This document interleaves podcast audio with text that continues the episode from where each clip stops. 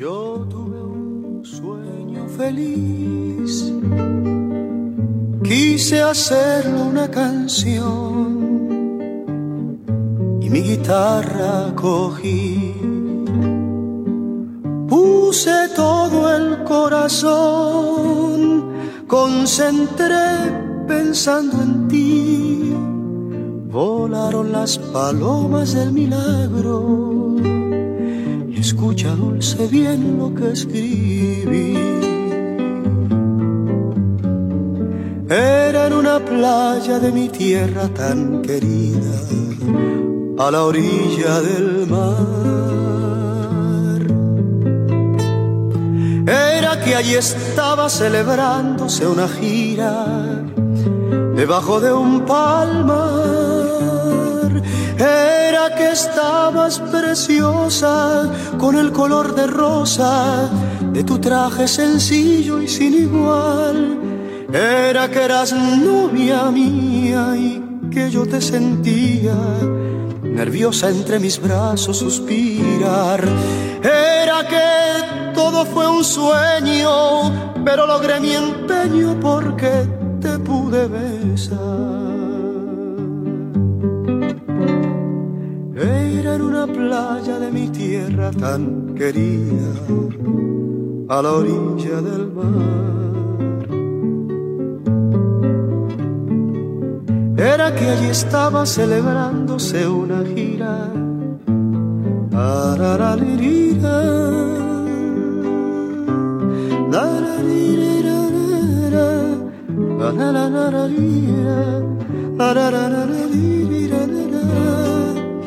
Era que eras novia mía y que yo te sentía nerviosa entre mis brazos suspirar.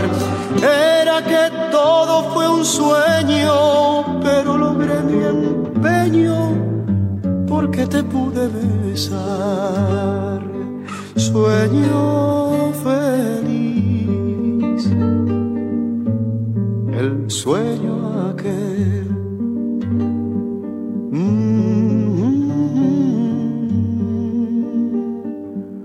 Buenos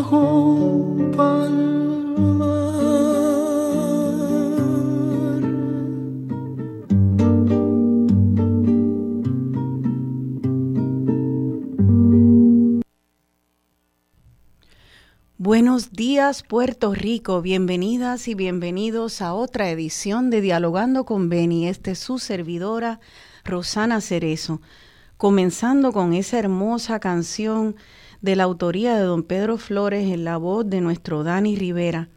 Una canción que describe una estampa tan conocida por nosotros de estas playas que nos arrullan desde nuestra infancia, esta delicia de país que nos ha tocado heredar. Eh, una delicia de país en su geografía, en su clima, eh, en su belleza de paisaje, en su abundancia agrícola, un país donde escupes una semilla y te sale un árbol y te sigue dando fruto por años y por generaciones. Esta bendición de país eh, de manera acelerada está siendo ultrajado, está siendo destrozado eh, de manera sumamente acelerada. El programa de hoy hablará de parte de ese destrozo, el destrozo ambiental. Eh, es parte de un destrozo que viene de la mano de la destrucción a los recursos humanos de este país. Es, viene de la mano porque es una clase gobernante que ha decidido que vienen a saquear el país en los cuatro años. Y si tienen suerte, pues cuatro añitos más. Vienen a saquear con contratos, no a, invertir en, en, en el bienestar de la gente que aquí habita, sino a ver cómo pueden a contactos corporativos, privados, darle un canto de esta delicia de país que todo el mundo quiere. Y como el interés es llenarse los bolsillos rápido y entrar en esa puerta rotatoria, rotativa de gobierno, corporación privada, gobierno, corporación privada, y mientras más das la vuelta, más influencia tienes para vender cuando sales al lado privado. Así que llegan aquí a servir al gobierno y cogen un cantazo, un momentito, de que les baje mucho el sueldo. Les baja el sueldo. Eh, a ciento y pico de mil dólares, este, se sienten pobres ese tiempo y cuando salen se les multiplica lo que estaban haciendo antes. ¿Por qué será eso? Se les multiplica porque cobran favores, porque al salir no solo cobran favores, sino que venden influencias, le dicen a la gente de afuera, yo te consigo un canto de esa isla, todavía tengo contactos allí. Y así, familia, es que de manera acelerada se ha visto este país eh, cada vez más y más y más destrozado en su paisaje, ese que vienen ellas y ellos llamados a proteger y nosotras todas a custodiar. Eh, la noticia que provoca el programa de hoy es la noticia del Centro de Periodismo Investigativo eh, que denuncia una desaforada construcción en las zonas costeras. Eh, una construcción que desde que Pierluisi entró en el 2020, en solo un año, subió, aumentó 29%. Eso es solo la construcción en las zonas costeras. Pero hay que resaltar algo de esa noticia que no se está diciendo lo suficiente cuando se cubre la noticia y se repite en los medios. Y es esta, escuchen bien, desde el 2015 los permisos de construcción otorgados para proyectos en las costas nada más, no estamos hablando del resto de la isla, en las costas de Puerto Rico aumentaron 239% desde el 2015, un chispito antes del huracán María, eh, nuestros gobiernos, todas las administraciones que han estado desde el 2015, le han metido el acelerador a llenar, a llenar de cemento, a hacer construcciones, a dar, a dar permisos eh, para que se construya en las costas de nuestro país. Este, esto es resultado de una visión de gobiernos de distintos partidos que no están apostando a una economía que tenga que ver con negocios sustentables, con, con crecer el potencial de, de, los seres humanos que están ahí, que crezcan para pertenecer a una economía del siglo XXI de invertir en sus escuelas, de invertir en las infraestructuras, los policías, los bomberos, los maestros y maestras, todos tirados a la calle tratando de salvarse ya en el hueso, tratando de salvar unas cantidades mínimas de ingresos y de pensiones. Y mientras tanto, el gobierno cerrando escuelas en vez de apostar al potencial que pudiera mover la economía del país. ¿Y qué es lo que, cómo ellos pretenden mover la economía del país? Pues como decía el PNP, yo me acuerdo cuando yo era, era adolescente que las campañas decían que la plataforma para mover el país era cemento y varilla. Y tenían anuncios de hombres con cascos de construcción o sea que lo que nos están prometiendo es que vamos a tener economía mientras destruyamos, sigamos destruyendo eh, mangles, humedales, construyendo en zona marítimo terrestre. Y si después, como pasa en Rincón y en tantos lugares de nuestro país, eso quedan como adefesios y estorbos públicos frente a nuestras playas abandonadas, a ellos no les importa, ni siquiera se recogen los escombros se dejan ahí con toda esa destrucción como testimonio de esta terrible, eh, este terrible patrón de destrucción como eje de movimiento de la economía. Vamos a darle trabajo a las ferreterías para que vendan varilla y cemento. Vamos a darle trabajo a los albañiles. Y eso es todo. Y así vamos a entrar al siglo XXI. Y no hay otra manera de desarrollar y de hacer estructuras y de renovar las estructuras que ya tenemos para darle trabajo a los albañiles y a la ferretería. Eh, es tremendo, pero es lo que está pasando. Eh, se van en cuatro años y ellos pueden irse luego a Estados Unidos o quedarse aquí en lugares con accesos prístinos a, a las playas, a las que ellos, a esos bocados que ellos quieren reservar para sí, estorbando el acceso para el resto del pueblo de Puerto Rico. Y una de nuestras radioescuchas, Cariluz, eh, hizo una comparación muy ingeniosa de Puerto Rico y el camino que está tomando y la ciudad gótica de Batman, de los muñequitos. Hace poco, hace unos días solamente, vi una película que les recomiendo llamada El Joker con Joaquín Phoenix. Una película muy oscura y muy profunda. Y uno ve a una ciudad que supuestamente es mítica, pero se parece mucho a las ciudades modernas, donde la gente común están viviendo una ciudad moderna, donde no hay árboles, los que hay están todos secos eh, y es, es, como una cárcel depresiva y gris donde hay mucha neurosis, donde se vive en contra de la naturaleza del ser humano.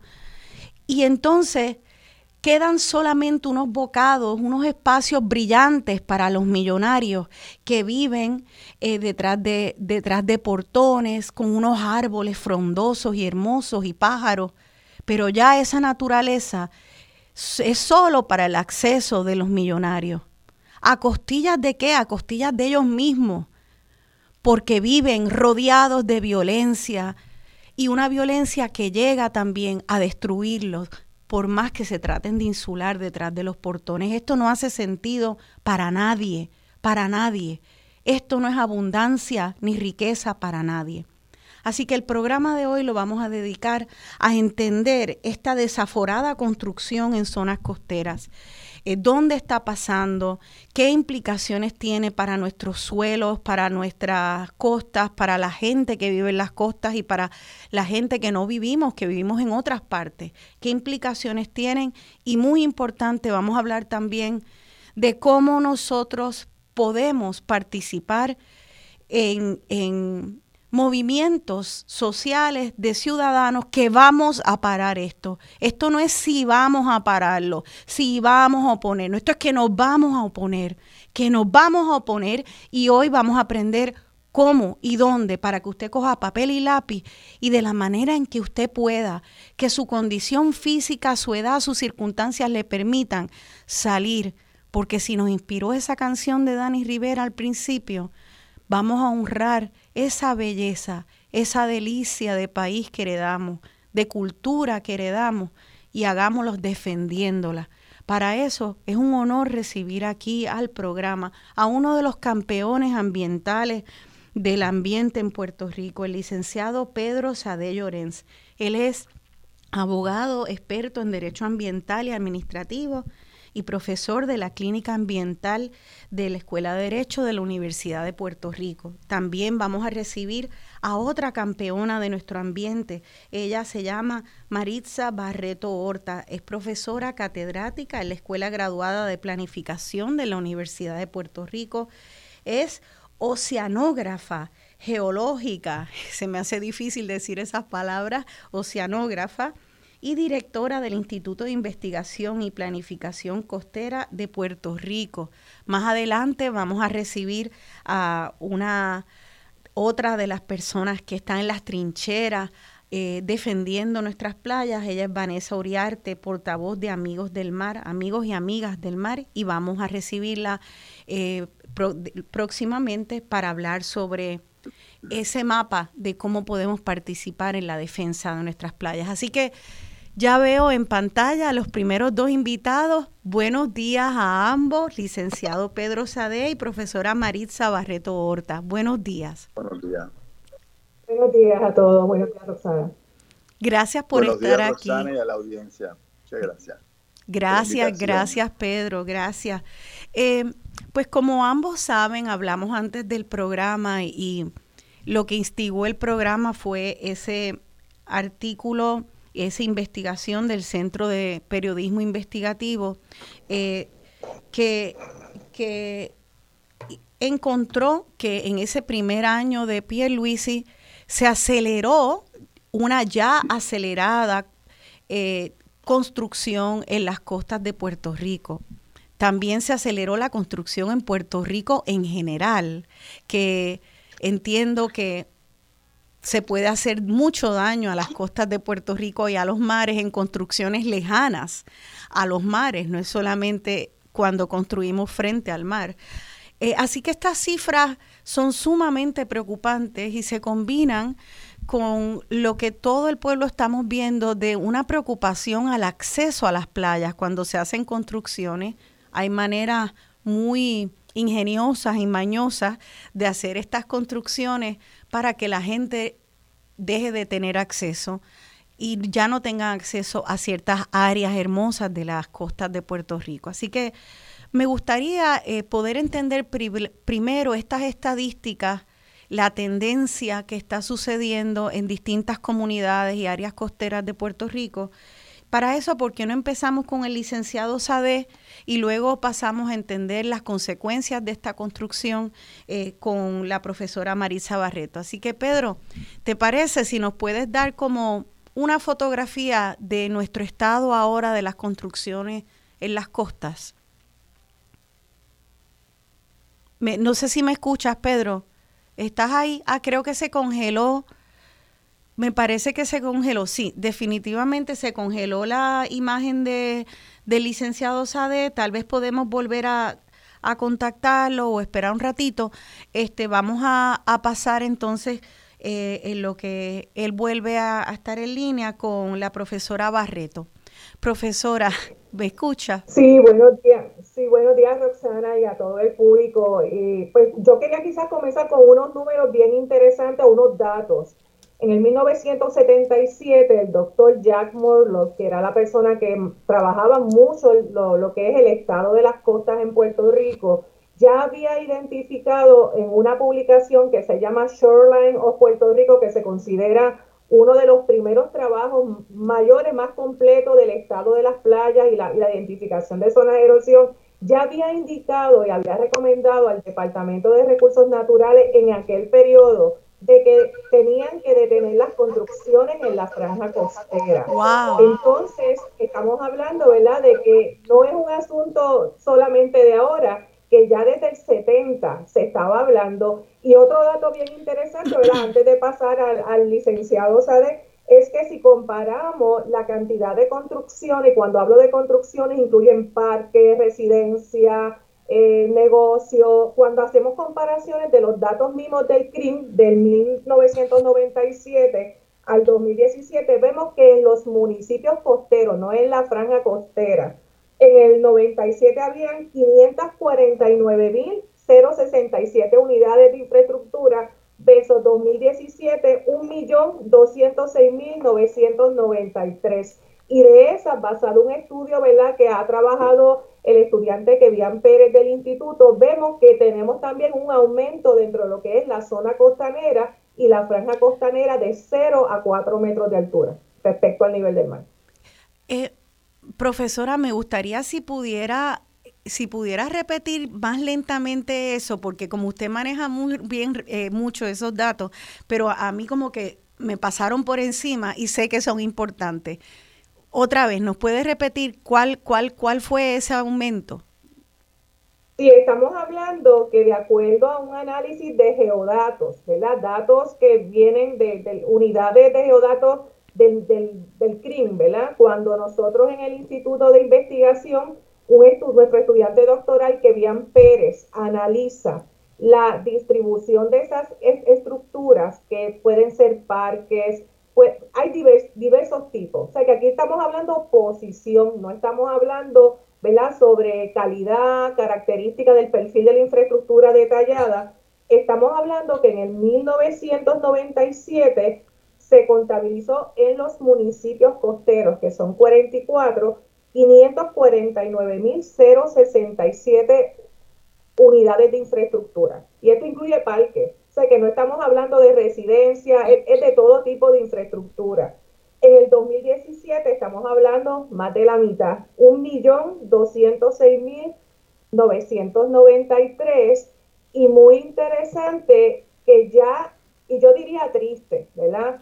En el 1977, fíjense que estamos hablando de muchos años atrás, décadas, ya el doctor Jack Morlock, y yo les invito a todos los que nos escuchan que pueden buscar una publicación que se llama Shoreline of Puerto Rico, publicada en el 1977, que fue un trabajo eh, que se, trabajó con el Departamento de Recursos Naturales de aquel tiempo, ya el doctor Morlock indicaba que dado a la condición de la erosión costera en muchas áreas en Puerto Rico, había, él recomendaba detener las construcciones en la franja de agua. ¿Por qué? Porque ya él había identificado que parte de la erosión estaba asociada al, al, manejo incorrecto o al cambio de ordenación del territorio costero, que por ejemplo poner estructuras duras, paredes, entre otras que estaban deteniendo el transporte de sedimento lateral y por lo cual hacía que hubiera un déficit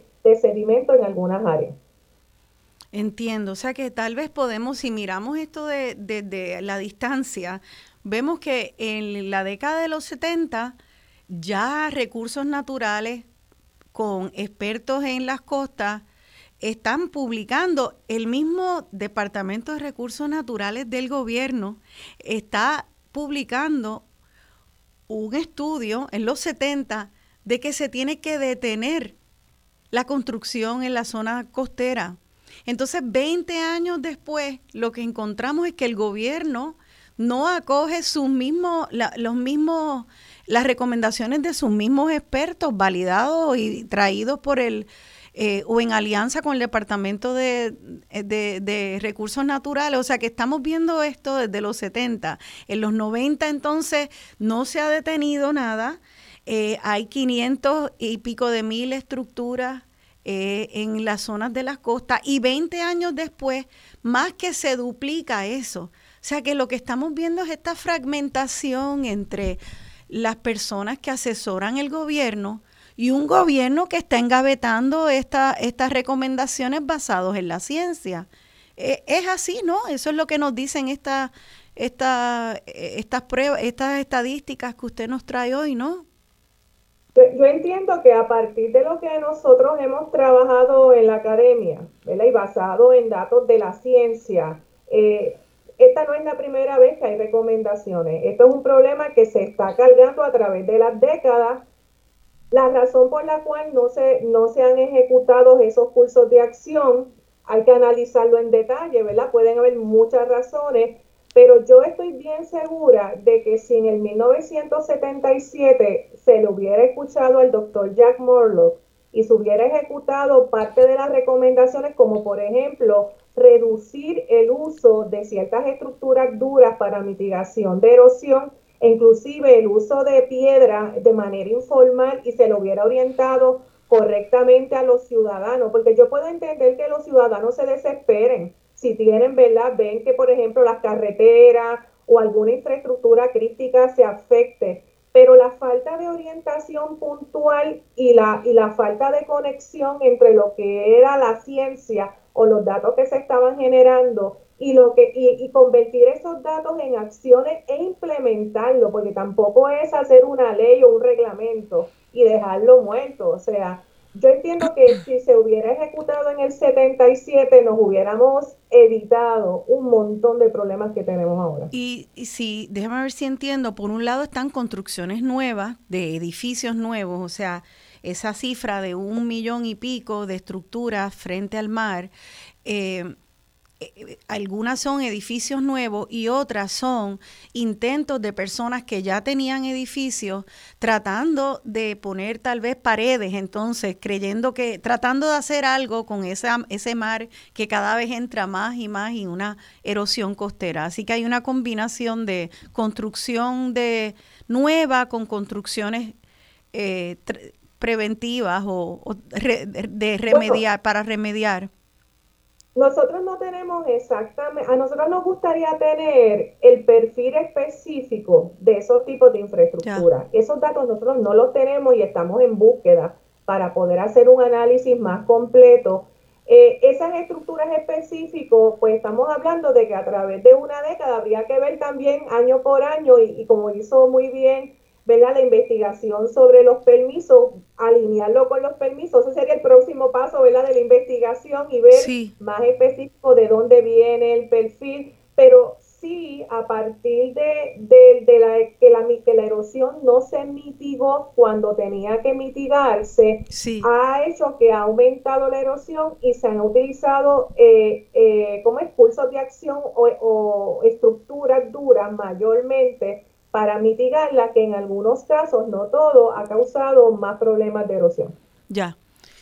Eh, esto, eh, antes de darle el, la, entonces el turno al licenciado Sade, que lo tenemos en línea telefónica porque eh, la conexión de Skype no funcionó, yo lo que quisiera hacer es un comentario. O sea, aquí vemos a una profesora boricua brillante que está es profesora en Escuela Graduada de Planificación, oceanógrafa geológica y está nadando contracorriente tratando de coger y recolectar data, data que es imprescindible, pero sobre que, que, de, que documente un daño ya hecho, un daño ya hecho. O sea que ya vamos en negativo, tratando de ver cómo sencillamente se documenta la destrucción, tratando entonces de decirle paren la destrucción, tratando de decirle paren la construcción y la destrucción. No, eso, se, eso no se trató de decir, eso se dijo en los 70. Y miren el caso que han hecho y miren cómo se convierte esto una carrera contra el mal de personas educadas que tienen que entonces dedicar toda su inteligencia y su conocimiento a sencillamente nadar contra corriente en vez de construir más conocimiento para el bien. Si se hubiera parado esa construcción, ¿Qué estaría haciendo esta profesora que no fuera documentando eh, el daño que nuestro gobierno está haciendo? Qué maravillas estaría haciendo la mente de esta mujer y su equipo. Pero ¿qué es lo que estamos haciendo? El potencial de nuestro país y de toda la gente que puede construir en dar testimonio de la destrucción. Quisiera que entonces el licenciado Pedro Sade, eh, que tenemos el teléfono, ya brevemente nos quedan nada más que como un minuto de este, de este segmento. Eh, licenciado Sade, ¿lo tenemos en línea? Sí, muy buenos días nuevamente. Es que la conexión con Skype, como se anunció, realmente no sé por qué, pues no, no, no ha funcionado. No, no le hace, no le hace, se oye muy claramente. Y lo que nos queda es un minutito de este segmento, vamos obviamente a seguir en el próximo. Eh, eh no sé si ha podido estar oyendo la conversación hasta ahora. ¿Qué quiere agregar, licenciado? Bueno, primeramente sí, he estado desde el principio escuchando. Primeramente, la voz de alarma que sale de tus palabras está plenamente justificada y qué bueno que la profesora Barreta, Barreto nos ha ayudado a poner en perspectiva eh, el que este problema se remonta a décadas atrás. Eh, habrá mucho que decir sobre eso, solamente yo quería añadir que debemos recordar que aquí se han hecho estudios, recuerdo el esfuerzo de Puerto Rico y el mar, bajo la gobernación del gobernador Ferrer, produjo un estudio sobre el problema de acceso a las costas, la fragilidad de las costas, eh, y ahí hay que subrayar que no es únicamente un problema de seguridad y eh, fragilidad de, la, de las playas, sino un problema de justicia ambiental también que es importante que tengamos en mente. Claro, y este tema de justicia ambiental vamos a hablarlo en el próximo segmento porque hay justicia ambiental, justicia para el planeta, justicia para las comunidades que ya habitan en esos espacios eh, y el desplazamiento de toda la vida, tanto la vida no humana como la vida humana. Eh, eso lo estamos viendo de manera muy dramática.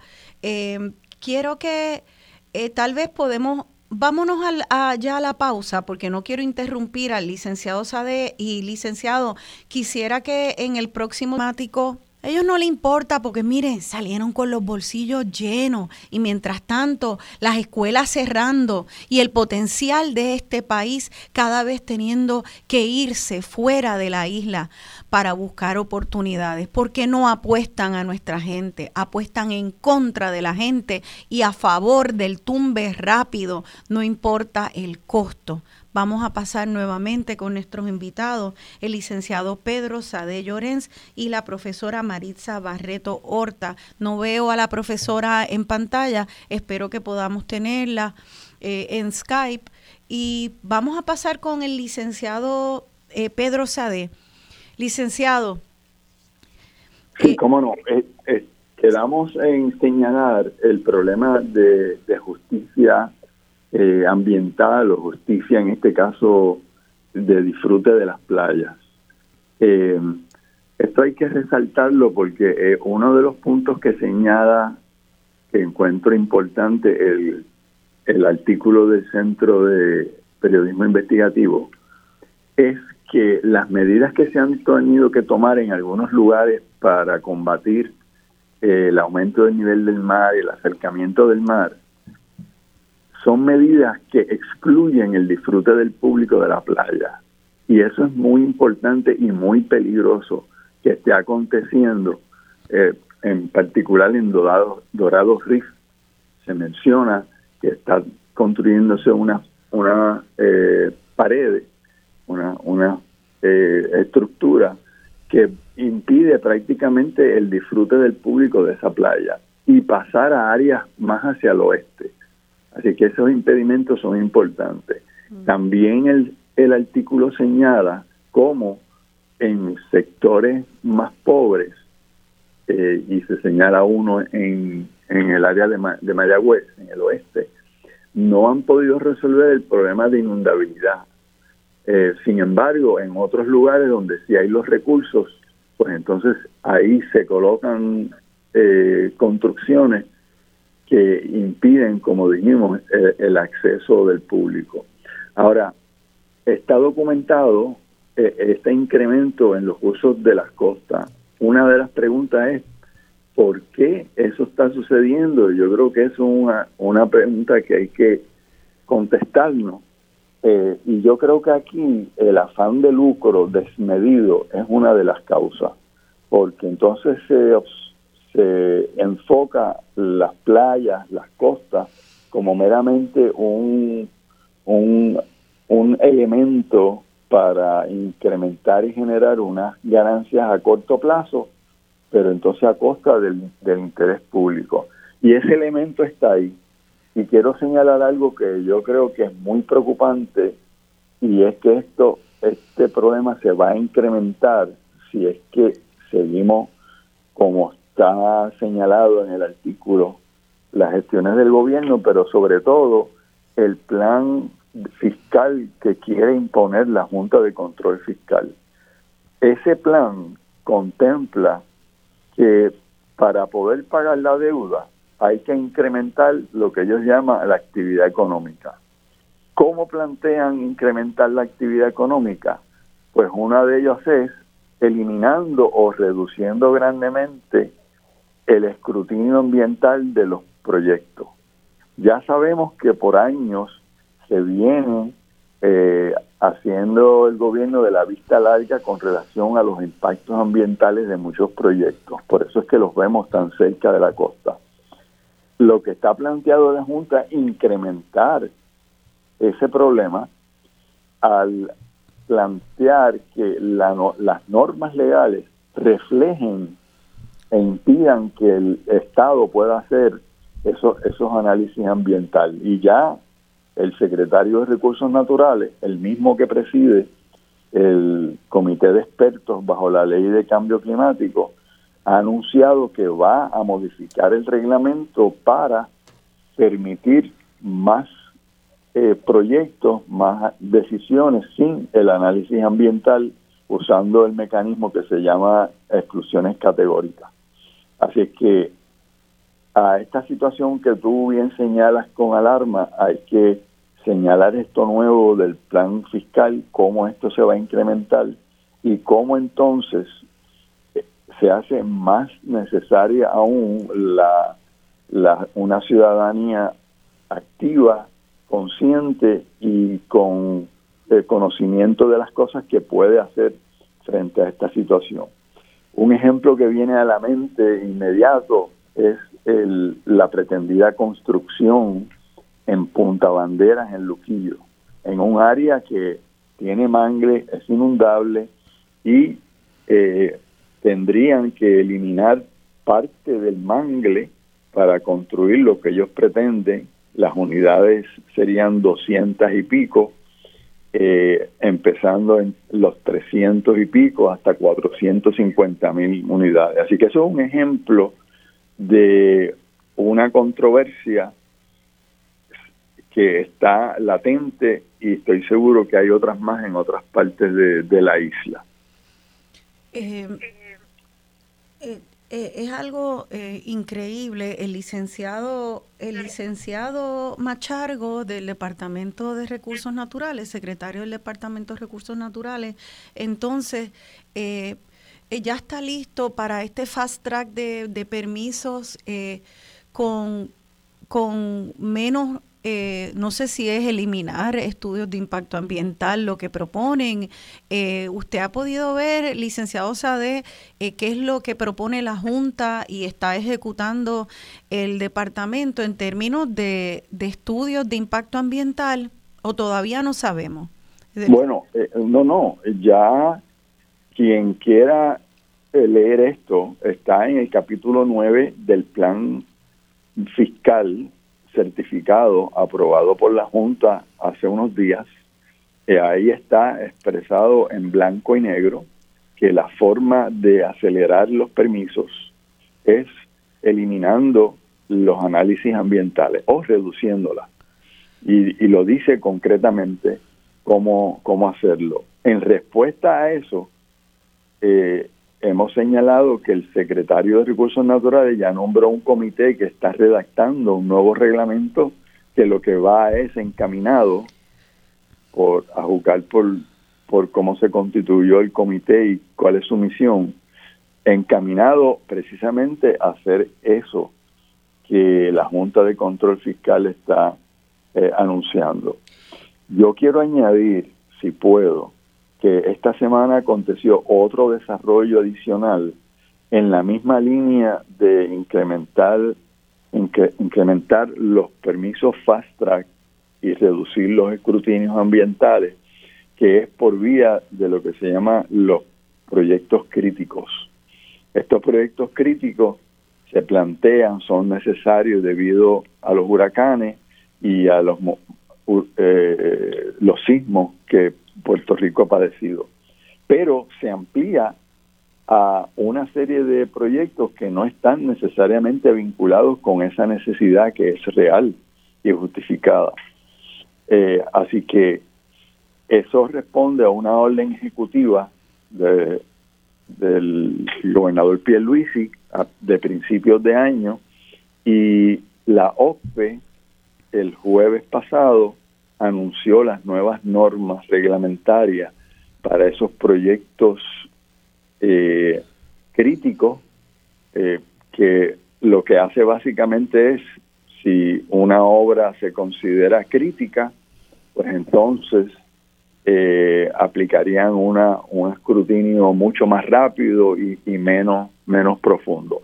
No necesariamente son proyectos en las costas. Debo aclarar porque ese es el tema del programa de hoy. Sí. Pero yo creo que hay que hay que señalarlo como un problema de cómo Puerto Rico, debido al, a los problemas económicos que hemos tenido y los eventos naturales, se está usando esas circunstancias para entonces saltar y obviar los análisis ambientales y sociales con las consecuencias que ya hemos visto históricamente. Que es irónico porque entonces como hay como hay huracanes categoría 4 y 5 eh, que, que existían eh, desde siempre, pero ya la ciencia nos dice que serán más frecuentes gracias al comportamiento humano eh, de, de eh, de obviamente de toda la contaminación y la destrucción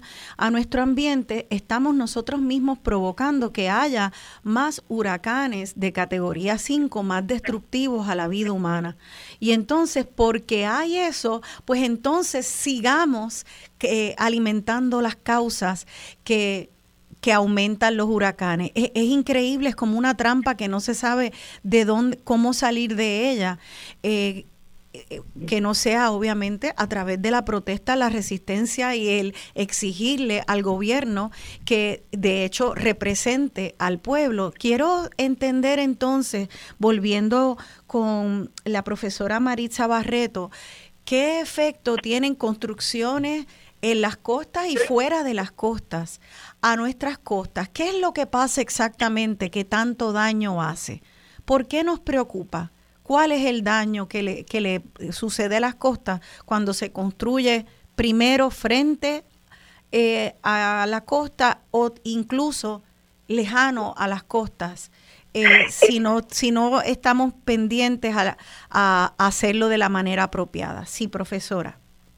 Sí, yo primero quiero aclarar que no todo lo que se construye necesariamente produce ¿verdad? un daño. Y eso yo creo que es bien importante eh, cuando evaluamos la costa tenemos que ver de que sí hay, claro, en, la línea de costa no, y voy a explicar por qué, porque si en la, la, línea de costa, la costa tiene que tener una zona de amortiguación para que cuando vengan los eventos extremos, que estabas hablando ahora Roxana, tiene que tener un área para poder esparcir todo ese alcance de inundación. Adicional, tenemos el escenario del aumento del nivel del mar, que no es que viene, ya está, ya los mariógrafos Estudios que han hecho colegas como el profesor Aurelio Mercado lo han indicado que ya hay indicadores y evidencia que ha aumentado, ¿verdad? Por tanto, el, construir y utilizar, eh, ordenar el terreno en la misma franja, adicional, ¿verdad? Lo que muy bien el licenciado hablaba sobre el acceso para todos los puertorriqueños, la justicia social,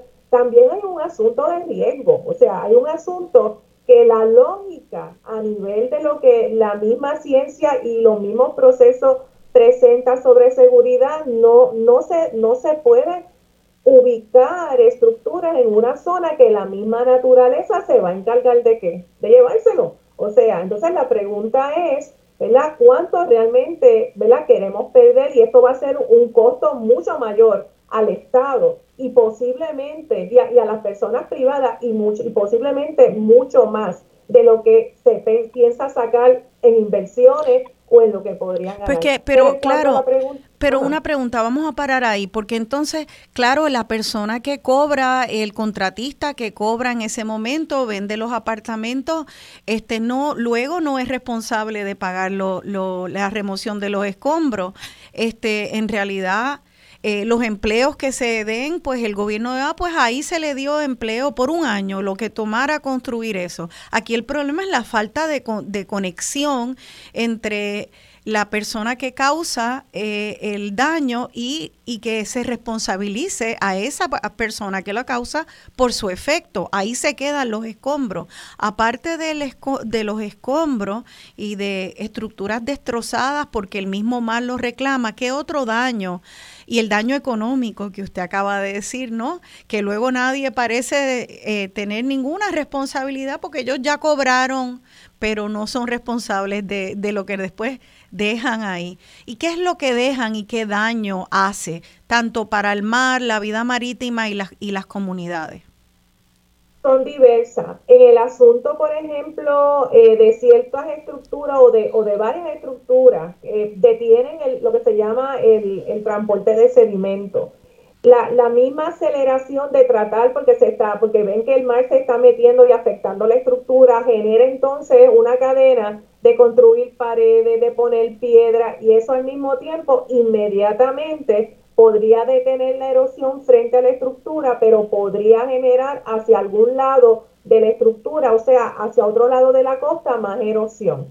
También en el caso, como bien decía, todo, todas las estructuras que, porque el mar va a seguir, va a seguir subiendo, o sea, esto no se va a detener. nosotros podemos mitigar, nosotros podemos reducir otros impactos, pero hay una realidad, el aumento del mar va a seguir, va a seguir subiendo y ya tenemos datos que hay municipios en la costa de Puerto Rico que ya la línea de costa se ha movido metros tierra adentro en comparación desde antes del huracán María. Así que esto no es, no es un, ¿verdad? No es un que viene o, lo que uno piensa. Es lo que está pasando. Es correcto. Pero entonces, le vuelvo a insistir en la pregunta. Entonces, ¿qué daño hace? ¿Qué daño hace entonces ignorar esa realidad de que el mar por el calentamiento global, porque allá los glaciares se están derritiendo, los ositos polares se están quedando nadando en aguas gélidas y los pingüinos se están quedando en pedacitos así, islotes de hielo y eso, como el planeta está todo conectado y no conoce de fronteras, esas aguas vienen... Eh, corriendo en diluvios y entonces se llenan los mares y, lo, y vienen entonces se acercan más hacia donde los humanos han construido y donde estaba antes la costa, ahora de repente hay mar. Eso no se va a detener. Entonces se van a empezar a, a, destruir estas construcciones. ¿Qué daño causa cuando se cuando caen esas construcciones y ya los humanos sencillamente no lo van a aguantar más? Bueno, desde la perspectiva de recursos naturales son varios. Las playas, y lo hemos encontrado, reducción de ancho de playa, reducción de elevación de playa, en términos de lo que son los humedales, los manglares, pudieran como parte del cambio de uso de terreno o cambio de, cómo se, se, que se implanta la calificación, se, que se supone que no, porque hay un reglamento y hay unas leyes que protegen los humedales. Eh, van a afectar los humedales, afectando la vegetación, la deforestación, como decía mi colega del Comité de Cambio Climático, el oso polar de Puerto Rico, ¿verdad? Que e, ese es el, ese es el, el símbolo, ¿verdad? De cambio climático, son los arrecifes. O sea, nosotros en Puerto Rico, eh, a medida que suceda toda esta pérdida de playa, va, va, va a entrar más el agua, se afectan las hierbas marinas, los ecosistemas marinos, por tanto, las tortugas y otros organismos que dependen de esos hábitats. Es una, esto es una cadena. Los arrecifes, que como dije, ese es, yo digo que el símbolo, ¿verdad? De los más importantes, el arrecife se pierde, va a venir una cadena, ¿verdad? ¿Por, ¿Por, qué los arrecifes? El cambio de uso de terreno en las costas, como también en la montaña, genera mayor sedimentación bajando por los ríos. Y, ese, y esa sedimentación va a llegar al agua y va a llegar a los corales. Y ya esto no es que viene, también tenemos evidencia que eso ha pasado en la costa de Manatí, en la costa de Guánica. Ya hay especies de la crópora palmata que se ha puesto en lista de peligro de extinción por los cambios de esos usos de terreno que no debieron haberse hecho. Entonces, esto hace que hay un impacto en la pesca. Ahora los pescadores van a tener que salir, y ya está, ya está sucediendo, salir más mar afuera a pescar. ¿Por qué? Porque ese recurso no está disponible. Adicional, hay un impacto social, ¿verdad? Tenemos que gran parte de nuestras costas tenemos poblaciones de personas de más de 65 años ubicándose en las franjas costeras. Así que realmente es una cadena de impactos sociales, físicos, recurso natural, económico, el, mismo desarrollo económico que se pudiera mirar para seguir impactando, ¿verdad? Positivamente, entre comillas, va a ser negativo. O sea, las personas que compran, yo quisiera que si yo voy a comprar en una zona de riesgo, me lo indicaran, me lo informaran, porque es mi inversión, o sea. Así que hay muchos enfoques y, y por eso la importancia de que hay que mirar que tenemos una nueva costa y que tenemos que mirar a organizar el terreno de una, de una nueva manera. Y yo los puertorriqueños somos bien novel en eso, ¿verdad? De cómo hacemos las cosas. Y yo entiendo que podemos mirarlo desde una manera distinta para salvaguardar el recurso natural, promover la justicia social, hacer un desarrollo sostenible, ¿verdad? De que todos los puertorriqueños tengan acceso de igual manera a esto. Eh, ya nos tenemos que ir al próximo segmento y a ver, hoy es domingo.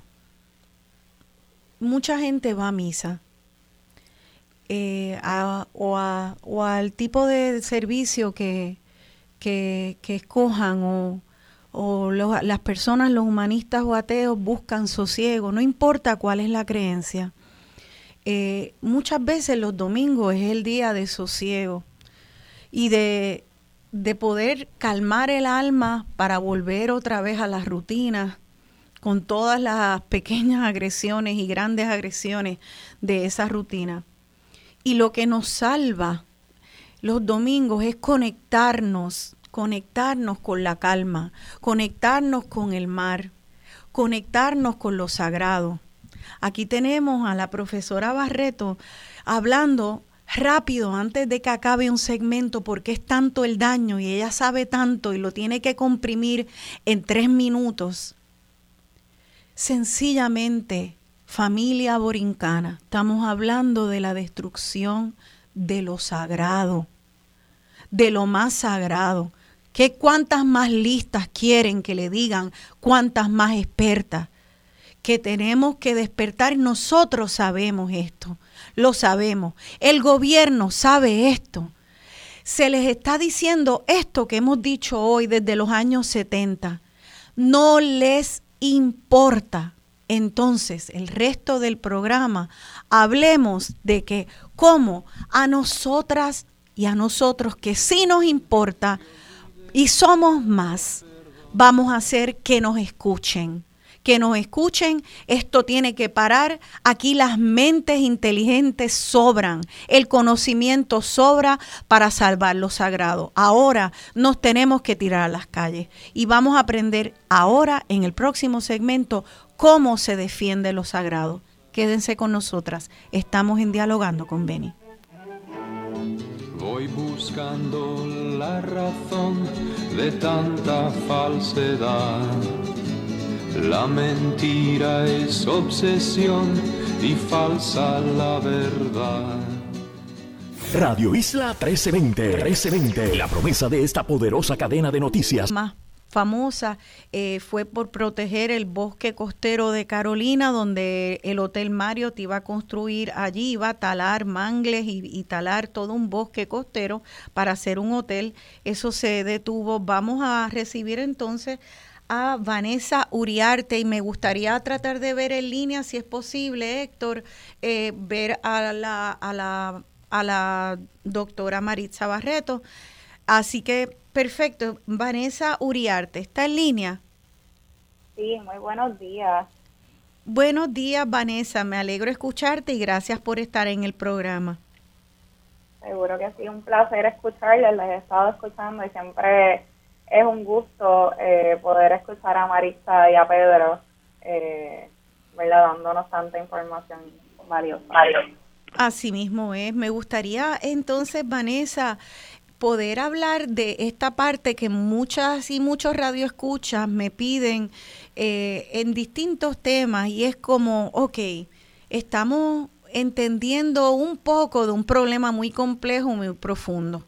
El resto del programa podríamos eh, dedicarlo solamente a seguir entendiendo el problema porque es bien complicado y se dedican volúmenes a eso.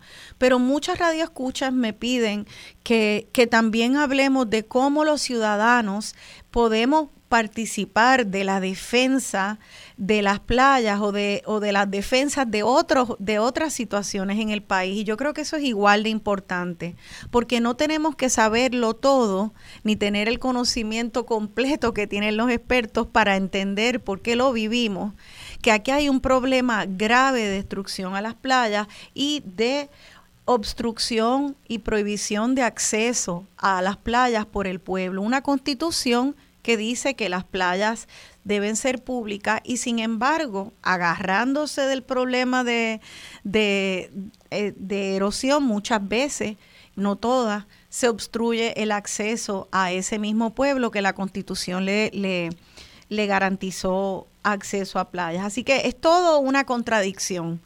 Eh, quisiera entonces que, que, Vanessa, tú nos pudieras decir algunas iniciativas que hay eh, que donde se pueda unir la gente para hacer esa protección de las playas. ¿Nos puedes contar un poco de la agenda de Amigos del Mar? Eh, gracias ¿verdad? por el espacio y por la oportunidad. Eh, ¿verdad? Para contextualizar, yo creo que, y nosotros ¿verdad? desde nuestra organización aspiramos a, a que hay que dar las luchas por todos los frentes. eh, ¿verdad? nuestra organización, ¿verdad? Aclarando, cumplió 26 años, así que ya llevamos eh, más de dos décadas trabajando sobre el tema y, y me gustó mucho, ¿verdad? Que al, eh, al inicio del programa Marisa eh, trajera, ¿verdad? Que desde los 70 se está hablando de la necesidad de parar las construcciones y ahí es que entramos nosotros y le añadimos otra dimensión que quizás no la, no la vemos con la misma fuerza, que es la dimensión política. Eh, la apropiación y destrucción de las cosas es un, es un mecanismo también de, de, reforzar la colonia y también desde el 69 se han articulado distintos movimientos eh, políticos por la defensa de las costas, que no necesariamente en aquel momento tenían en su conciencia eh, la defensa ambiental del espacio, pero sí tenían muy presente eh, la defensa del territorio. Y desde ahí es que surge la consigna Las playas son del pueblo. Así que es una consigna que se lleva articulando durante muchas décadas a modo de resistencia y que ahora mismo, ¿verdad? Vemos el, el resultado y es que tenemos una población que está consciente que las playas son públicas, aunque vemos la destrucción y la apropiación por todos lados, pero hay una conciencia colectiva que se ha podido eh, forjar con todos estos eh, movimientos sociales y grupos comunitarios que se han levantado alrededor de las islas de Puerto Rico, ¿verdad? Porque pues, no podemos dejar fuera a aquella Claro, imagínate.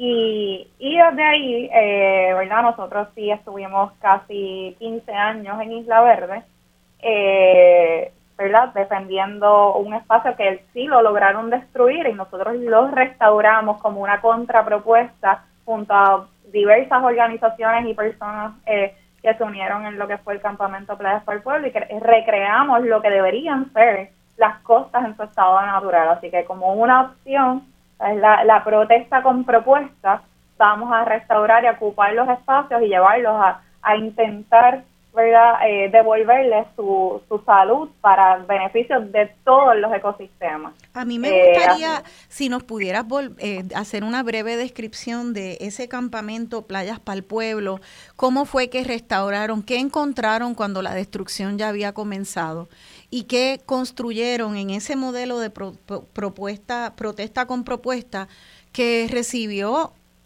atención internacional. ¿Nos puedes describir ese modelo y ese campamento? Pues, el, ¿verdad? Cuando, me pareció bien interesante porque una de las imágenes que utilizaron para la promoción de este programa, pues es la, eh, que tiene así, las playas no se venden, eh, que las playas son del pueblo, y esa, esa imagen es de cuando inició el espacio.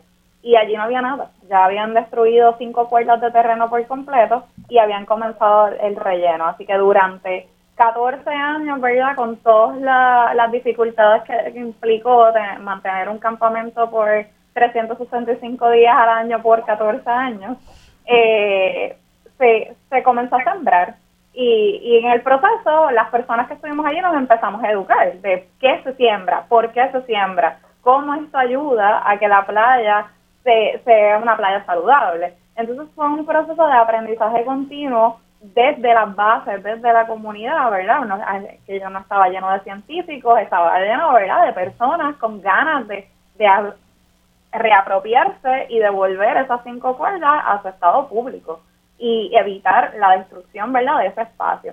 Así que eh, se recreó entonces, ¿verdad?, con propuestas de distintas compañeras, eh, lo que debería ser un bosque costero eh, nativo, ¿verdad? Se intentó eh, introducir la mayor cantidad de especies adecuadas para las costas, así que hoy, ¿verdad? Esa, con todos sus eh, grises, ¿verdad? Logramos ganar este espacio y devolverlo al pueblo de Puerto Rico. Y hoy tenemos en el medio de la ciudad un pequeño pulmón costero eh, que, que ha logrado, ¿verdad? Ganar a diferencia de otros espacios, ha ganado arena, ha ganado playa y es un hábitat espectacular para las aves, es un espacio hermosísimo que te, brinda una paz para estar en el lugar, pero también está en, contacto directo con lo que es la reserva marina de la Isla Verde. Entonces, algo que surgió ya con, con una controversia comunitaria se convirtió en un pequeño pulmón y que puede demostrar que hay otras maneras de de desarrollar nuestras costas, ¿verdad? Porque creo que también hay que reapropiarnos de las palabras. El desarrollo implica la capacidad de vivir a largo plazo de todos los ecosistemas. El desarrollo no puede ser la destrucción por la inmediatez y, y la ganancia económica del momento sin mirar el presente inmediato y el futuro. Eh, porque ya creo que también tenemos que dejar de hablar de que, qué es lo que va a pasar después, lo que está pasando ahora Así mismo. en las cosas. Y, yo repasando un poco la historia de ese campamento, recordé eso tan lindo, ahorita yo hablé de que esto trata de la defensa y el rescate de todos los sagrados. Y una cosa muy linda que recordé de ese campamento es que los participantes se ponían unos, unos apodos que eran de la naturaleza o que tenían que ver con ese con esa lucha por devolver a la naturaleza y con esa comunidad que se había creado ahí. Al entrar a las redes sociales vi que tu apodo es mariposa, había gaviota, estaba el, el tan querido Benito Reynosa, que en paz descanse, el apodo de él era el más querido, eh, una manera muy hermosa de, hacer comunidad donde ustedes entonces resaltaban eh, la, la, importancia de, de, todo ese ecoambiente y se ponían ustedes humanos el nombre de, de distintas vidas eh, marinas. cuéntanos entonces, Vanessa, ¿Qué están haciendo ahora, amigos del mar? ¿Y cómo la gente puede sumarse a ese modelo? ¿Qué iniciativas hay? Pues nosotros ahora mismo, ¿verdad? Eh, continuamos con el, trabajo, estamos acompañando a distintas comunidades alrededor de la isla, pero nos hemos enfocado también en fortalecer nuestra nuestro programa educativo y, el poder entonces articular eh, soluciones a gran escala, eh, ¿verdad? salvar playa por playa no es realmente lo que tenemos que aspirar, tenemos que aspirar un cambio en, en cómo se, se maneja el territorio y nos pensamos como puertorriqueñas y puertorriqueños en este espacio, cómo lo habitamos.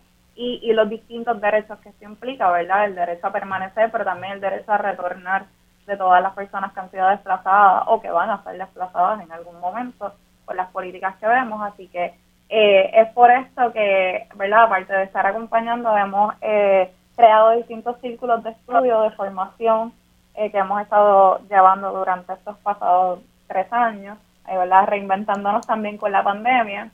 Sí. Y ahora, en el próximo 26 de febrero, sábado 26 de febrero, vamos a iniciar junto a la organización Tobajeños en Defensa del Ambiente una serie de encuentros de comunidades costeras eh, vamos a iniciar con el área norte central. Eh, se va, este encuentro se va a realizar a las 10 de la mañana en Baja, en la escuela, en la escuela rescatada Lorencita Ramírez de Arellano. Eh, es abierto, ¿verdad? Para que podamos entonces, como, como personas que habitamos las costas, que somos más del 50% de la población de este país, empecemos a articular estrategias concretas que nos permita educarnos, sobre el estado ¿verdad? Y, la importancia de nuestros ecosistemas en los que están ubicadas nuestras comunidades, que nos repensemos también en cómo son nuestras prácticas individuales, pero también que podamos entonces articular propuestas concretas y apoyar iniciativas que ya están eh, plasmadas, ¿verdad? Como lo que sería una nueva ley de costas, pero también que haya involucramiento comunitario, porque una ley por una ley sin, sin capacidad de realmente eh, detener y, y reinventarnos y redefinir nuestra relación con los ecosistemas costeros pues no, no es suficiente. Ok, así que vamos a empezar para que yo quiero que la gente saquen papel y lápiz y anoten. Aquellas personas que viven cerca de costas, por favor busquen entonces en las redes sociales. ¿Hay, algún teléfono eh, para aquellos que quieran participar el sábado 26 de febrero de este encuentro, este primer encuentro de comunidades costeras, Vanessa? Sí, se pueden comunicar al 787 688 3631. ¿36 qué? 31. Ok. Y ahí fuera, con mucho gusto le podemos brindar más información. Nos pueden buscar igual a través de las redes sociales. El evento ya está publicado como un evento en, en Facebook. Eh, se llama Primer Encuentro de Comunidades Costeras. En este primero estamos convocando a las personas ¿verdad? que viven tal vez de los municipios de Carolina hasta Aguadilla pero vamos a continuar, este va, esto se va a hacer el último sábado de cada mes alrededor de la isla. Y, ¿verdad? Vamos entonces luego a movernos eh, como el reloj hacia el este, sur y oeste para cubrir ¿verdad? todos los espacios reconociendo que ¿verdad? tenemos que salirnos también del metrocentrismo y a veces se nos es muy fácil ver lo que pasa en Rincón, lo que está pasando en el mismo Ocean Park, pero se nos olvida que en el país hay 44 municipios costeros que todos enfrentan de una manera u otra eh, violencias, distintas violencias eh, a nuestros ecosistemas, ¿verdad? Porque quizás no es la construcción de una piscina o no es la vecina eh, que se cree que le compró también el pedazo de playa, pero es la tala indiscriminada de mangles, es la, la contaminación de distintas áreas, es la, la, expropiación de comunidades o el cierre total en, en comunidades pequeñas como pasa en Santa Isabel, en, el barrio Jauca, que es el único espacio que queda. Entonces, hay, hay muchas dimensiones de qué está pasando en nuestras cosas, cómo nos desplazan y cómo nos destruyen. Entiendo. Así que nuevamente, cada, el último sábado de cada mes van a empezar estos encuentros de comunidades costeras. Si usted vive o conoce a alguien que vive y puede en una zona costera y puede participar, se puede comunicar al 787-688-3631. Entonces averigua en las redes sociales buscando Encuentro de Comunidades Costeras, en la página de amigos, amigos, amiguex con X del mar. Eh, pueden así buscar cuándo van a llegar a su zona y ahí va a haber unos espacios de participación ciudadana para organizarse. Eh, así que vamos a hablar, eh, todavía te pregunto, Vanessa, vi que también en la página de Amigos del Mar esta campaña, estaba anunciada una campaña nacional eh, para la crisis, atender la crisis costera y vi que le estaban invitando en algún momento a la ciudadanía a ser como vigilantes del ambiente para alertar, denunciar si veían que ya se estaba vendiendo un lote cerca de la costa o veían cualquier actividad preocupante. ¿Eso se ha podido mantener ese esfuerzo? Pues sí, nosotros tenemos abierto todavía eh, y es parte, ¿verdad? De esta campaña es parte de lo que vamos a estar eh, potenciando con los encuentros eh, costeros. Queremos que la, que la ciudadanía, nadie sabe mejor qué está pasando en su comunidad que la gente que vive allí y cómo lo viven. Eh, así que no hay, eh, a veces a mí me alegra mucho ¿verdad? que haya salido a la luz pública este asunto con los realtors y cómo se están vendiendo los espacios porque no es un problema de ahora la campaña nosotros la lanzamos el año pasado precisamente porque ya hace más de un año que vemos eh, unas prácticas muy preocupantes, de eso, sobre todo con los lotes eh, cercanos al mar, se, se venden, eh, ¿verdad? Y esta situación que pasó con el actor, que, ¿verdad? hay una referencia, pues nosotros hemos también hecho nuestra asignación hace más de un año y, y sabemos que el diálogo es que te los venden ya con permisos o que te indican que no necesitas los permisos. Y hay cientos y cientos de miles de construcciones sin ningún tipo de permiso que se están dando hoy. Y esas no tenemos manera de registrarlas porque si no hay ni siquiera. La, o sea, ya no es que el permiso está mal o que o que el permiso es ilegal o que el permiso se dio con bajo corrupción o por la exclusión, es que ni siquiera pasan el trabajo de, de tener, así que la impunidad es tanta que la única manera que tenemos es que las personas denuncien. Así que somos parte de ese esfuerzo, ¿verdad? Los encuentros son parte de esta campaña porque hay que levantar datos, los datos, pero los datos también de la experiencia, de qué vive nuestra gente en nuestras cosas. ¿Y qué es lo que pide esa campaña? Eh, que la gente llame a un teléfono, escriba un email y que eh, reporte qué tipo de actividad. Pues sí, nosotros estamos recibiendo, ¿verdad? Hay, hay varias. La campaña son dos eh, documentos de estos formularios de Google.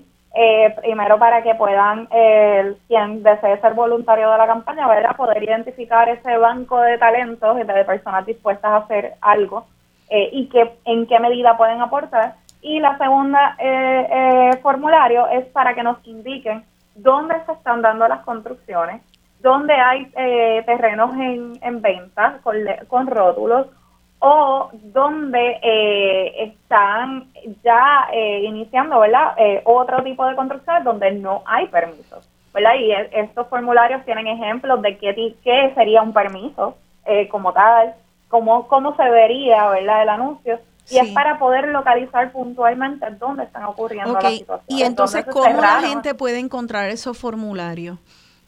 Igual, los formularios están en la página de Facebook, también están a través de la, se puede acceder por Instagram, eh, a través del enlace. Eh, nosotros vamos a llevar estos formularios, ¿verdad?, en papel a los encuentros y vamos a ayudar a la gente a, a, poderlos, eh, a que sean más accesibles. Sí. Y, y si estamos también, ¿verdad?, obviamente para los que se les hace más complicado recibiendo pues los mensajes por las redes, literalmente a través de todas nuestras cuentas, los estamos apuntando, ¿verdad? A veces no necesariamente los contestamos, pero sí estamos eh, localizando esos espacios y esos anuncios que nos envían.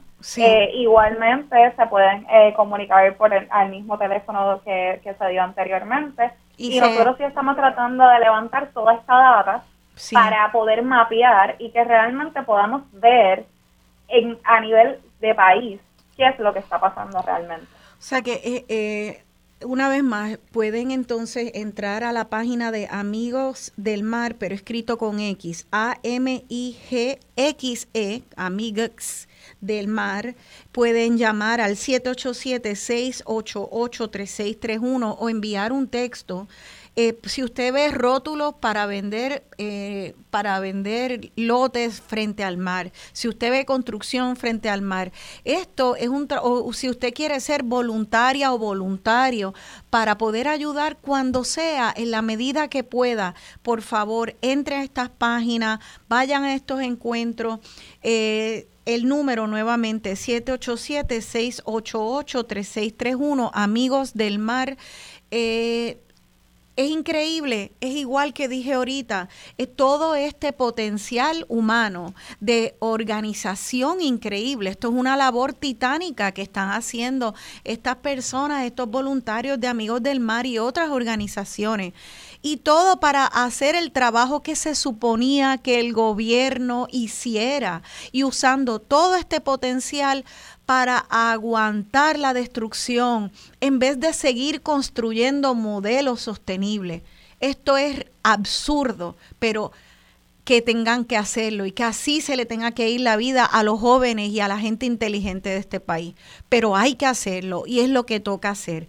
Eh, nuevamente, llamen, anoten 787-688-3631 para convertirnos todos en vigilantes de las costas de Puerto Rico y denunciar si ven eh, rótulos de venta o construcción, manden un texto o llamen. También amigos del mar, vamos a seguir en el próximo y último segmento hablando entonces de esa nueva ley de costas. ¿Hay alguna legislación que podemos apoyar? Eh, y de qué trata. Quédense con nosotros, que vamos a proteger nuestras playas a toda costa. Patrias. Tal vez, seguro. Sí. Saludos.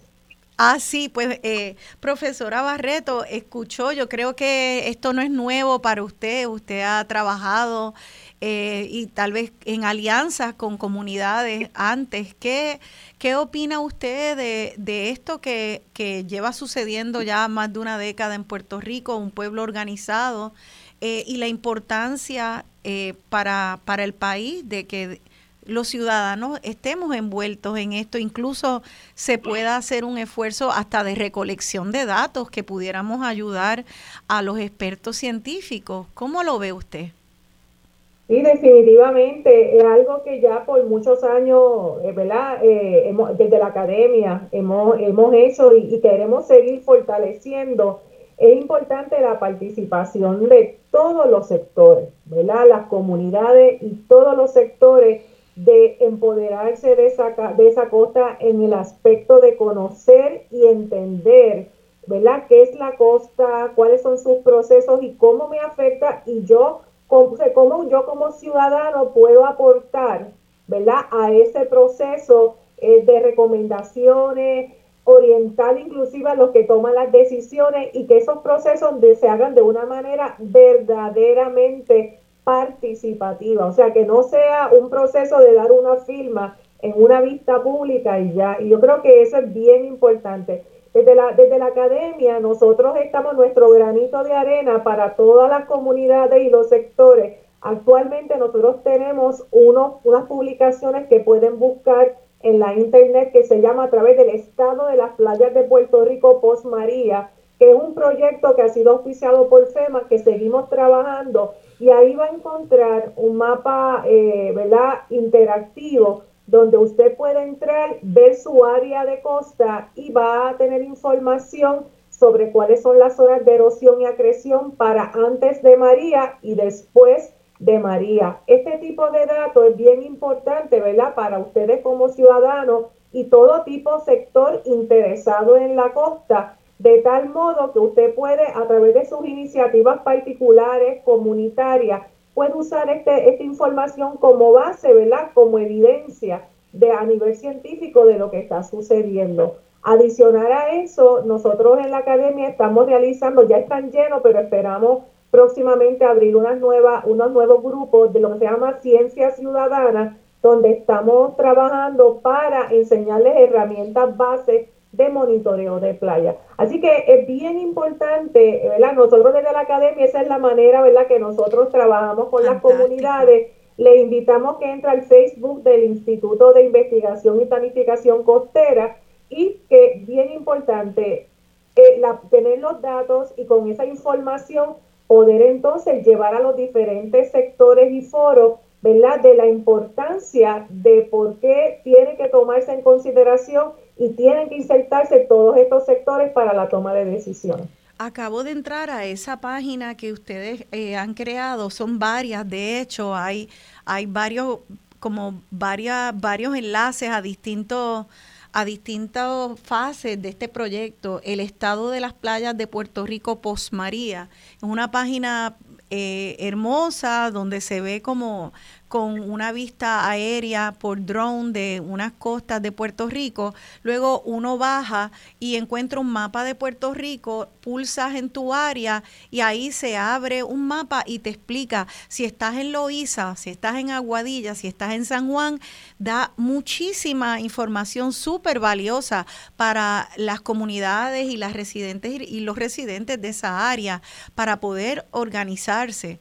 Eh, porque ya vimos, ¿no? Que estas, estas respuestas individuales de, pues voy a poner una pared aquí porque tengo una casa o una edificación frente al mar y puse una pared para, para retener tal vez, aguantar la erosión o que el mar no me entre y que hemos visto, como usted dijo, que lamentablemente, mira, ese, eso es un parcho que lo que hace es en muchas ocasiones entonces detener el movimiento natural de los sedimentos, de la arena, del agua y crear eh, un problema mayor más adelante. Eh, tenemos que, que ser, eh, la verdad, que ciudadanos con más conciencia científica. Es que no hay de otra. Si me yo quería, quería añadir que ese trabajo, cuando la verdad todos ustedes entren a esa página, es producto de un trabajo eh, monumental de parte de 16 estudiantes graduados de la Escuela Graduada de Planificación, Ciencias Ambientales, Historia, tenemos de Administración de Empresas, es un grupo interdisciplinario como también profesores. Así que cuando entren a ellos realmente van a tener una joya de información producida por estudiantes ¿verdad? de nuestra Universidad de Puerto Rico. Así es, otra vez, otro recurso que quieren eh, quitarle fondo. Esto es increíble, esto es increíble, así que de verdad que la resistencia es la única opción y es una resistencia que tiene que venir de parte de todos los sectores de Puerto Rico, eh, más allá de su creencia del estatus más allá de su creencia del estatus. Esto no trata de que si usted es estadista o es popular o es independentista. Aquí hay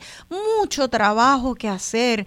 No importa la, la ideología política que usted tenga. Mucho, demasiado espacio común para estar hablando de lo que nos fragmenta. Así que por favor, vamos entonces también, no sé si seguimos, tenemos todavía al licenciado Pedro Sade en línea, creo que sí. Pedro, ay, qué bueno.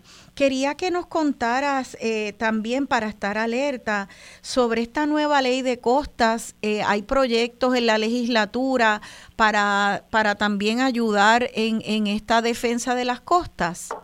Eh, sí, pero si me lo permite, quisiera comentar claro, claro. Este, intervención de Amigos del Mar sí. para complementar información que puede ser de utilidad. Claro.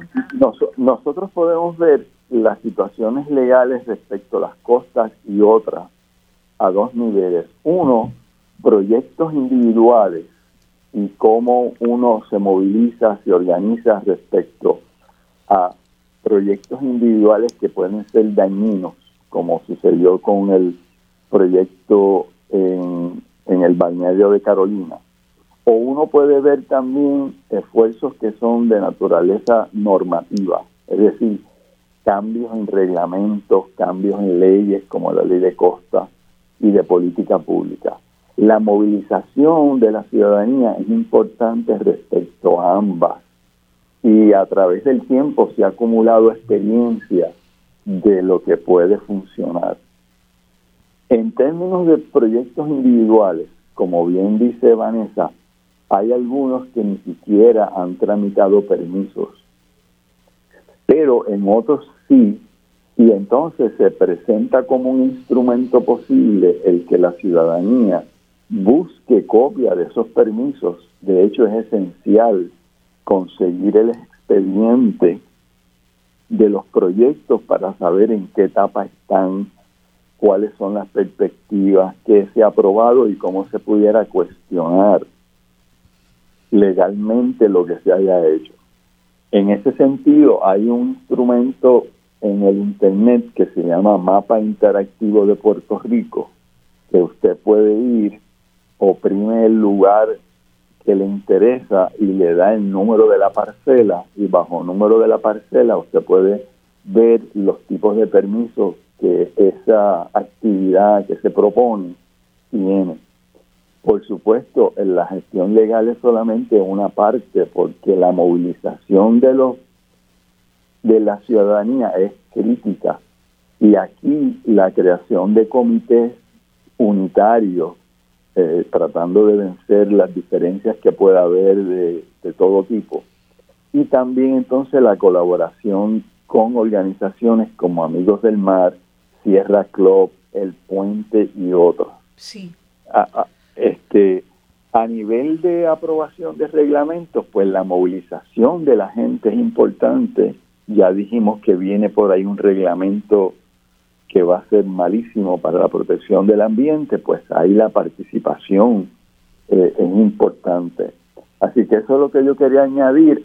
También para propósitos de obtener información, hay una ley que se puede buscar en el Internet la ley 141 del 2019, que le permite a cualquier ciudadano o ciudadana presentar una carta certificada o por el Internet a alguna agencia para que le dé copia de los expedientes e información. Y si no, por derecho propio se puede presentar un caso en el tribunal para obligar a esa agencia a darle la información que es tan importante para saber cómo se gestiona.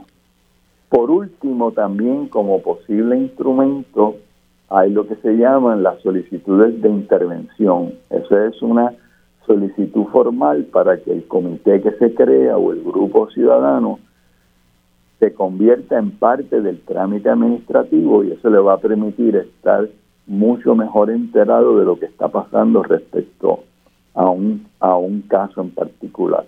Así que quería añadir esas sugerencias porque pueden ser útiles, eh, montado todo sobre la movilización ciudadana.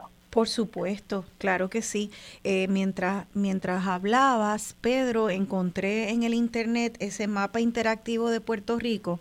Aparece el título como Puerto Rico Interactivo mapa interactivo de Puerto Rico de la Junta de Planificación y cuando se entra eh, se encuentra una página eh, que al entrar abajo se ve un mapa de Puerto Rico y entonces ahí, al igual que en la otra página que hablamos de eh, sobre, sobre poder ver las costas, pues también ahí se pueden, en teoría, ver los permisos que pueda tener algún proyecto que le está afectando a usted o a su, o a su comunidad.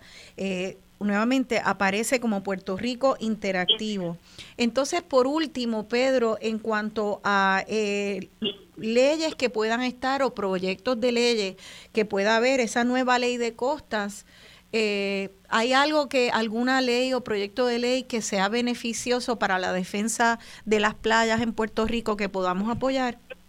Sí, bueno, en general las propuestas del comité de expertos, de los cuales la profesora Barreta es uno, Barreto es uno, es una, ahí hay unas sugerencias que la ciudadanía podemos apoyar porque son de utilidad. A nivel de proyecto de ley está un proyecto de ley para eh, decretar una moratoria en las construcciones. ¿Cuál es ese? Eh, ¿Cuál es ese proyecto? No recuerdo su número, pero lleva ya como tres años presentado, no se le ha dado curso, desafortunadamente, y está entre una de las recomendaciones que no acogió el gobernador del comité de expertos. La ley de costas es una ley necesaria también que se viene el proyecto del Senado 32 tiene una mejoría muy importante en términos de cómo se define la zona marítimo terrestre, porque es uno de los grandes problemas que tenemos en Puerto Rico.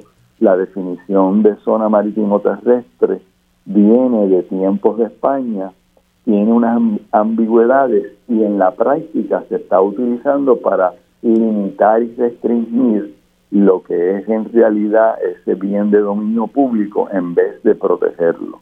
Y eso lo hemos visto en varios ejemplos, como en Rincón, que está pendiente de impugnación de ese de ese deslinde. Ok, así que eh, no sé si Vanessa Uriarte tiene por ahí el, el, nombre del proyecto de la Cámara, este, pero en todo caso está la nueva ley de costas, que es un proyecto del Senado del 32, eh, para las personas que quieren estar atentos a, a esta a estas legislaciones o proyectos de ley que, que benefician eh, ¿cómo, ¿Cómo se sugieren que uno, uno de apoyo? Eh, Vanessa, ¿estás ahí todavía? Sí, sí, estoy aquí. Eh, tengo los números de los proyectos eh, también.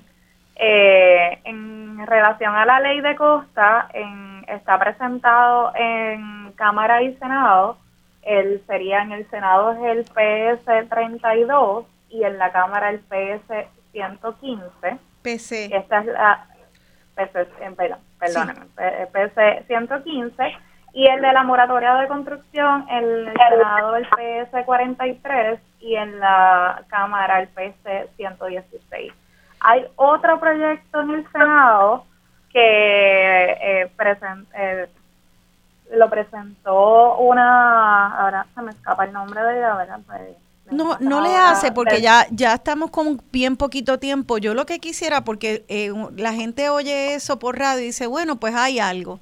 Hay algo ahí en el, unos proyectos eh, para moratoria, unos proyectos para las costas, pero ¿cómo podemos apoyar? Eh, pueden entrar a la página eh, sería mandando email, sería llamando al, a, la, al, a, a, la legislatura, a la Cámara o al Senado. ¿Cómo ustedes orientan, Vanessa, a la ciudadanía para que se oiga, entren llamadas o emails a favor de estos proyectos? Pues en el momento nosotros pues la tenemos una en, en nuestra página de Facebook, lo primero junto a la campaña de para atender la, la crisis costera, tenemos un, un arte informativo, ¿verdad? Que resume cuáles son estos proyectos, ¿verdad? Están sumamente resumidos, pero están los números para que la gente los pueda buscar. Y pues nosotros sí participamos de las vistas públicas y en esa misma campaña, ¿verdad? Que, que mencioné ahorita de la crisis, en el formulario de voluntarios, ah, por ejemplo, una de las opciones es cuántas personas podrían estar dispuestas, ¿verdad? A, ir al Senado o llamar y poder identificar esos, esos recursos. Ah, eh, y tengo que decir que mientras estábamos en eso, ¿verdad? Ya una persona se comunicó, así que eso es otra de las formas, ¿verdad? Que tienen que a través de los mensajes que pueden enviar, pues si usted está interesado en ser ese apoyo para ir a cabildear, porque eso es lo que puede hacer en vez de estar en tal vez eh, físicamente en una playa protestando, pues es valioso porque como decía Pedro y como ha dicho Marisa, esto tiene que ser un esfuerzo multisectorial, no y se tienen que atacar todos los frentes para for formar ese cambio. O sea, hay que crear el cambio, provocarlo desde todos los, desde todos los lugares.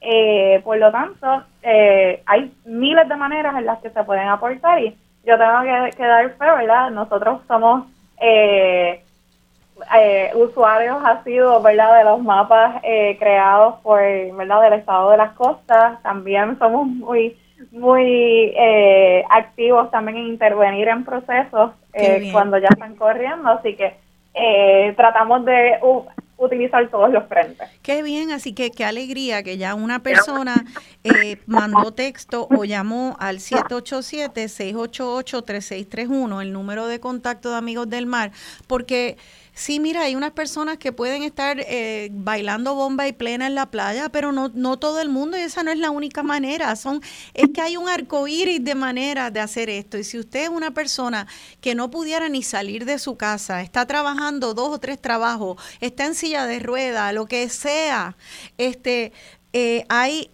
se puede llamar. Aquí hay, legislación que tenemos que apoyar. Se puede eh, por anotar como voluntario, enterarse de cuándo va a haber una vista pública. Se mira, ese día, ¿sabes qué? Puedo sacarlo para estar allí. A veces tenemos horarios flexibles. Hay muchas maneras. La página Amigos del Mar, el teléfono 787-688-3631. Eh, hay, hay muchas maneras también. Eh, si ya se quieren organizar como comunidad, no se olviden esos encuentros de las comunidades costeras. Así que hay muchas maneras de, estar en distintos momentos de acuerdo al tiempo que usted tenga. Eh, ¿Saben qué? Que no se me olvide, eh, otra de nuestros indispensables, Giovanni Roberto, que este, es una de las personas eh, que está allí en comedores sociales en Cagua, en el Centro de Apoyo Mutuo, me pidió que anunciara que el sábado que viene va a haber una actividad eh, en Caguas para levantar fondos para esa iniciativa, porque después estamos pendientes a tantos frentes a la vez. Eh, así que esto es un proyecto que le da comida a personas que que necesitan comida o conseguir comida a, precios razonables, eh, comedores sociales, pues que los vimos, le daban comida a los estudiantes durante el huracán María ya en la Universidad de Puerto Rico. Eh, pues Giovanni Roberto con el equipo esencialmente de los defensores de las personas pobres en nuestro país y luchando en contra de la pobreza. Me pidió que ah, por favor también anoten que si pueden ir el sábado que viene, hay un sábado de restaurante, eso cae 12 de febrero, empieza a las 11 de la mañana para el que quiera darse un almuercito temprano, allí en el centro de apoyo mutuo, eso queda en el casco del pueblo de Cagua, el teléfono es el 329 329-7479. 329-7479. Puede hasta llamar, hacer una reservación y si reserva su silla antes, le dan 10% de descuento. Así que, y el dinero va a ir todo para apoyar a este grupo de ciudadanos que también están pendientes a que nuestro pueblo no, no pase hambre. Eh, y hablando del pueblo, eh, ya nos queda poco tiempo. Eh, solamente con un par de minutitos y quisiera traer una preocupación eh, que tengo yo y que también escuché una radio escucha que escribió en, en, la, en la página, en mi muro, diciendo que toda esta conversación es importante, pero también es importante resaltar que vemos muchas veces que los ciudadanos entran a las playas a, hacer este boceteo eh, con esta música terrible o a botar basura. O sea, no siempre nosotros como ciudadanos entramos a, a las playas cuando sí tenemos acceso a honrar esas playas. A veces las desecramos también. Y yo quisiera brevemente este, saber, eh, Vanessa, si también hay alguna campaña para, para que nosotros los ciudadanos no solamente les reclamemos al gobierno, sino reclamemos a nosotros mismos. Yo te confieso, yo soy, mi familia de Aguadilla, mi familia paterna, y la pena que a mí me da, que yo, las veces que yo trato de entrar al crash boat y sencillamente tengo que dar la vuelta en U, porque eh, mis tímpanos no lo soportan, no lo soportan y la basura allí. Es una cosa increíble como un lugar paradisiaco. Nosotros, los individuos con acceso, lo estamos dañando. eh, algún otro día podríamos hablar de eso, pero yo no quería que pasara el programa sin mencionarlo, porque esto no trata nada más de señalar hacia afuera sin mirar hacia adentro de nosotros mismos. Vanessa, ¿algún comentario sobre eso rapidito? Porque ya nos tenemos que ir. Sí, eh, nosotros creemos en, la combinación de las dos cosas. Hay que trabajar en los dos paralelos, desde lo individual hasta lo colectivo. Así es. Eh, esto pues es un problema de nuestra relación con los espacios naturales y eso pues lamentablemente es parte del sistema que tenemos, así que salvar las playas, ¿verdad? A través del sistema es cambiar el sistema en el que vivimos, apostar por redefinir nuestra relación con la naturaleza y con nuestros entornos, vernos como parte de él y eso requiere mucha educación y mucho trabajo y se sigue haciendo todos los días, así que son dos cosas paralelas que tenemos que trabajar y no una no viene primero y la otra después, hay que trabajarla constantemente. Así mismo, eh, gracias por decir eso, porque a veces entramos en pensamientos maniqueístas, que no es nada más que es esto o lo otro, es blanco o es negro, y se nos olvida que a veces es todo y todas la, las tonalidades de gris. Eh, ya nos tenemos que ir, se nos ha acabado el tiempo. Eh, quisiera pues que nada, aquellos que puedan, vuelvan a escuchar el programa, pueden escucharlo en podcast eh, de Radio Isla, que pronto sale en el app de Radio Isla. Pueden ir a la página de Radio Isla y ver el Facebook Live. Yo también en mi página de Rosana Cerezo eh, también voy a colgar tanto el podcast como el Facebook Live de este programa. Echen para atrás, cojan papel y lápiz, anoten y tratemos todos de participar de la medida en que podamos eh, de esto. Así que le doy las gracias a nuestra, a mis tres invitadas eh, he invitado. Eh, gracias por, por esa lucha, cada una desde su conocimiento. Gracias a la profesora Barreto, gracias al licenciado Sade y gracias Vanessa Uriarte y amigos del mar por estar aquí y por proteger lo sagrado de nuestra isla. Gracias por la invitación. Muchas gracias por la invitación. Gracias a ustedes y, a ustedes familia, pues los espero ya aquí en sintonía el próximo domingo eh, en esta isla que todavía es preciosa y que ojalá que la mantengamos preciosa. Me despido con la voz de uno de los cantantes favoritos de mi padre, Daniel Santos, cantando otro de nuestros himnos preciosa de Rafael Hernández, aguadillano de las costas de este. Cuídense mucho, protejamos las playas, protejamos nuestro ambiente, protejamos nuestra humanidad. Eh, tenemos esperanza. Gracias. Se despide Rosana Cerezo. La llamaré preciosa, perla del